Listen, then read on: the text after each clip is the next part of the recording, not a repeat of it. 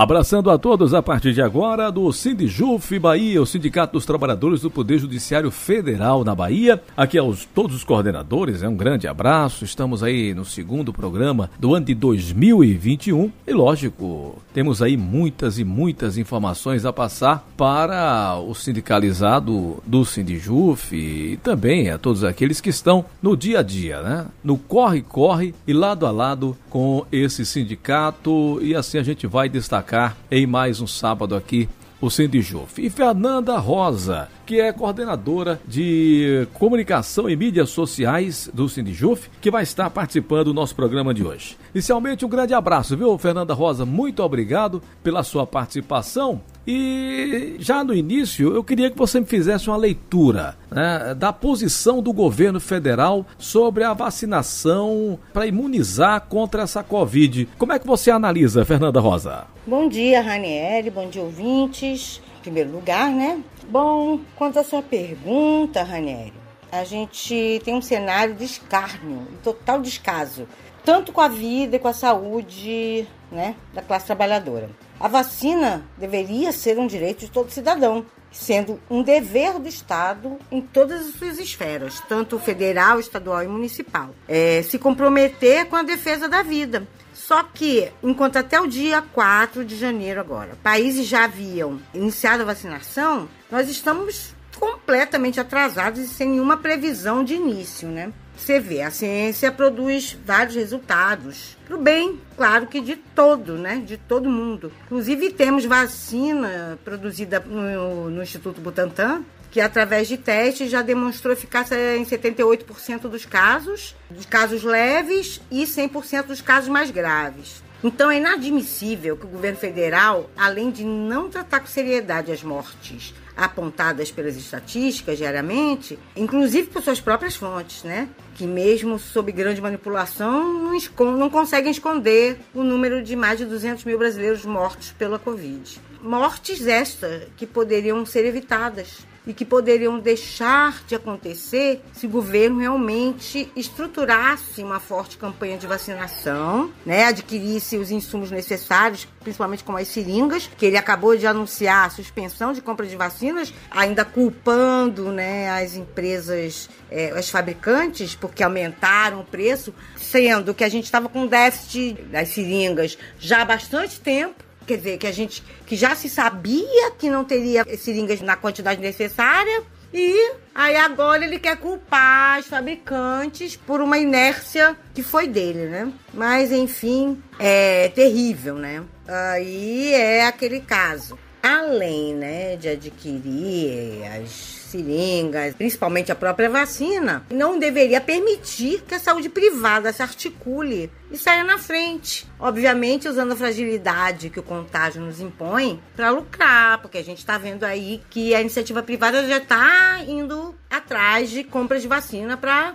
cobrar uma coisa que é dever do Estado, principalmente com, os impostos que a gente paga, né? Aliás, a leitura assim que a gente faz é que toda essa demora inclusive é, promovida pelo governo Bolsonaro, não é uma questão de incompetência, não, é uma questão de política mesmo. Política para quê? Para privilegiar né, a classe mais rica, a classe que tem poder aquisitivo para pagar vacina, para comprar, etc. E dessa forma, né, estão é, privilegiando a iniciativa privada em detrimento da, da vida do povo, da maciça maioria da população brasileira, que paga imposto para tudo, né? Pagamos altos impostos para manter o Estado, suas instituições. E o que, que a gente recebe de volta aqui, né? Então a gente entende que a gente não pode aceitar de forma nenhuma que só os ricos sejam privilegiados e tenham acesso à vacina. E ter as nossas vidas baganhadas e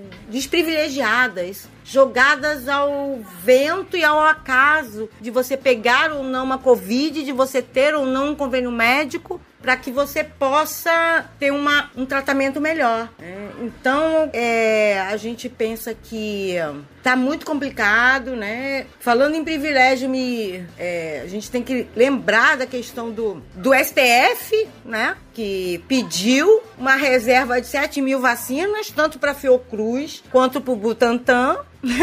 e que depois que caiu mal na imprensa, caiu mal na, nas mídias, na opinião pública, que foi condenada assim pela opinião pública, tal atitude, o Fux fez o quê? exonerou o médico que pediu, que em tese teria pedido, né, essa reserva de vacina, sendo que o médico fez o que foi mandado fazer. Nada mais do que isso, sem contar que ele jamais faria. A própria requisição dessa reserva de vacinas foi assinada pelo diretor-geral. O diretor-geral submete especificamente, estritamente ao presidente do STF. Então, assim, é uma vergonha esse nosso Supremo, entendeu? Eu, como membro, como servidora do Poder Judiciário, é, mais ainda me envergonho dessas posturas que depois eles jogam na conta, né? De um, de um funcionário. E, aliás, não é nenhum servidor de carreira, diga-se de passagem. Ele era indicado para o cargo, um cargo em comissão, um alto cargo, que só pôde ser realmente demitido porque não era servidor concursado. Diga-se de passagem que a reforma administrativa propicia exatamente esse tipo de coisa, né? A livre contratação de pessoas que uma hora são de confiança e depois não são mais. Então, esse é, é um outro adendo que a gente precisa reforçar. Bom, estou entrevistando Fernanda Rosa, coordenadora de comunicação e mídias sociais do Sidjuf Bahia. Bom, com relação ao fim do auxílio emergencial, quais as perspectivas que o Sindjuf visualiza para este ano de 2021? Bom, né? O ano de 2021 já começa com uma explosão de casos e mortes pelo Covid, uma indefinição total nesse Programa Nacional de Vacinação, para não dizer outra coisa, e o fim do auxílio emergencial, que é o, a, a, um dos grandes problemas realmente, né?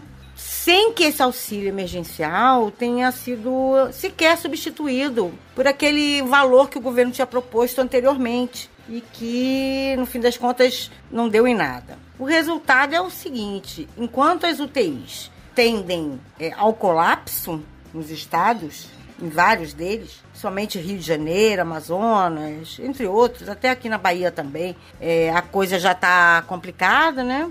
E o desemprego também batendo recorde, a pobreza e a miséria avançando, sem qualquer perspectiva para o final dessa crise né, sanitária. E enquanto isso, obviamente, Bolsonaro é, é, continua reforçando o negacionismo genocida dele. Ele continua jogando contra a vacina, é, propagandeando o tal tratamento preventivo à base de cloroquina que até hoje não foi comprovada a, a eficácia e num momento muito grave em que inclusive vários países já começaram né, a vacinação para imunizar a população, como países Europa, até o um, um México, outros países da América Latina. Então, é, 2020 acabou né, com, com mais de 185 mil mortes pelo coronavírus. Hoje já ultrapassamos os 200 mil mortos e agora, né, a partir de janeiro, 67 milhões de brasileiros que dependiam desse auxílio emergencial vão ficar à míngua, sem nenhuma fonte de renda e em meio à escalada exponencial da pandemia. Sem o auxílio, é, a pobreza, a miséria e a fome, que foram represadas em 2020, com essa medida vão explodir com a força total, assim como o desemprego. É, segundo estimativas da FGV, com o fim do auxílio, a fome poderá atingir 10% da população. A extrema pobreza, que se encontrava em 7% da, da pandemia, vai superar os 10%, e a pobreza, que era de 25%, vai subir para 30%. O programa do governo para a crise, ao contrário, é atacar ainda mais os direitos, os salários dos trabalhadores. E principalmente do serviço público, né, que ainda a gente ainda está sob aquela ameaça da reforma administrativa. Para quê? Para entregar o que resta do patrimônio público brasileiro ao imperialismo, é avançar na destruição do meio ambiente, ao mesmo tempo que os empresários pressionam pela prorrogação da redução dos salários dos trabalhadores e os planos privados de saúde já buscam né, as alternativas para importar as vacinas para venderem, para quem possa comprar, obviamente, né? Porque de barata não vai ter nada.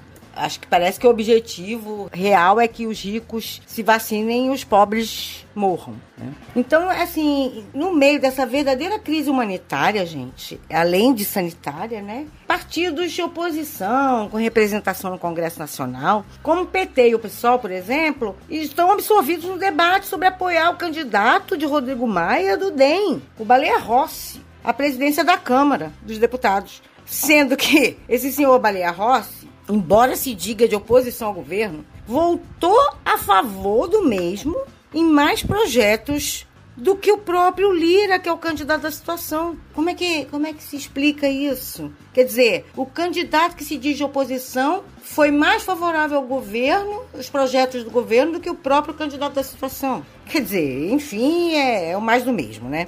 Então, o que a única saída que nós entendemos viável é a luta pelo fora Bolsonaro e Mourão, obviamente, pelo impeachment da dupla. Não adianta botar o Bolsonaro na rua e Mourão continuar. Tá? Porque enquanto esse governo e a sua corja, né? Inclusive alguns ministros que, pelo amor de Deus, só nem Jesus na causa, né? Enquanto eles estiverem em poder, nada vai mudar. Mas isso não quer dizer que, que outros que porventura vierem vão mudar também alguma coisa, ou vão reverter toda essa política desastrosa de desmonte do Estado, de desmonte do país, de venda do país, né? Como diria Raul Seixas, cara, o Brasil virou um país de aluguel, entendeu? Então, a única saída que nós enxergamos é realmente o avanço da auto-organização da classe trabalhadora, do povo pobre e a luta e a tomada do poder por nós trabalhadores, né? Não adianta mais governos também que fazem conciliação de classe, não dá mais. A gente está perdendo feio. Não adianta tentar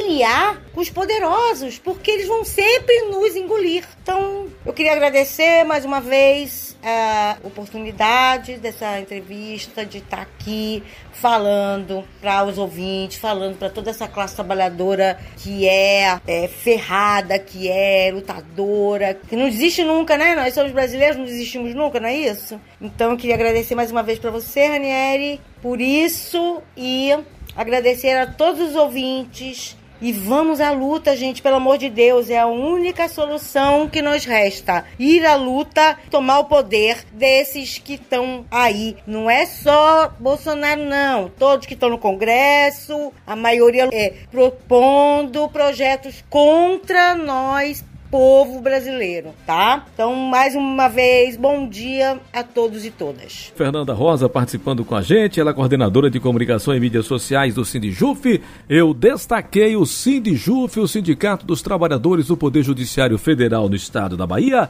aqui no programa do Trabalhador e da Trabalhadora Brasileira. Programa do Trabalhador.